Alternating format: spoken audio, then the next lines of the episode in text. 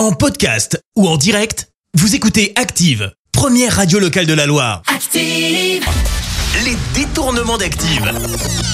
On fait dire n'importe quoi à n'importe qui.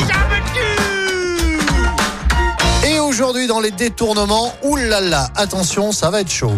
Oui, on a fait dire des choses plutôt olé olé à Gérard Junior, Jamy et Jean-Pierre Foucault.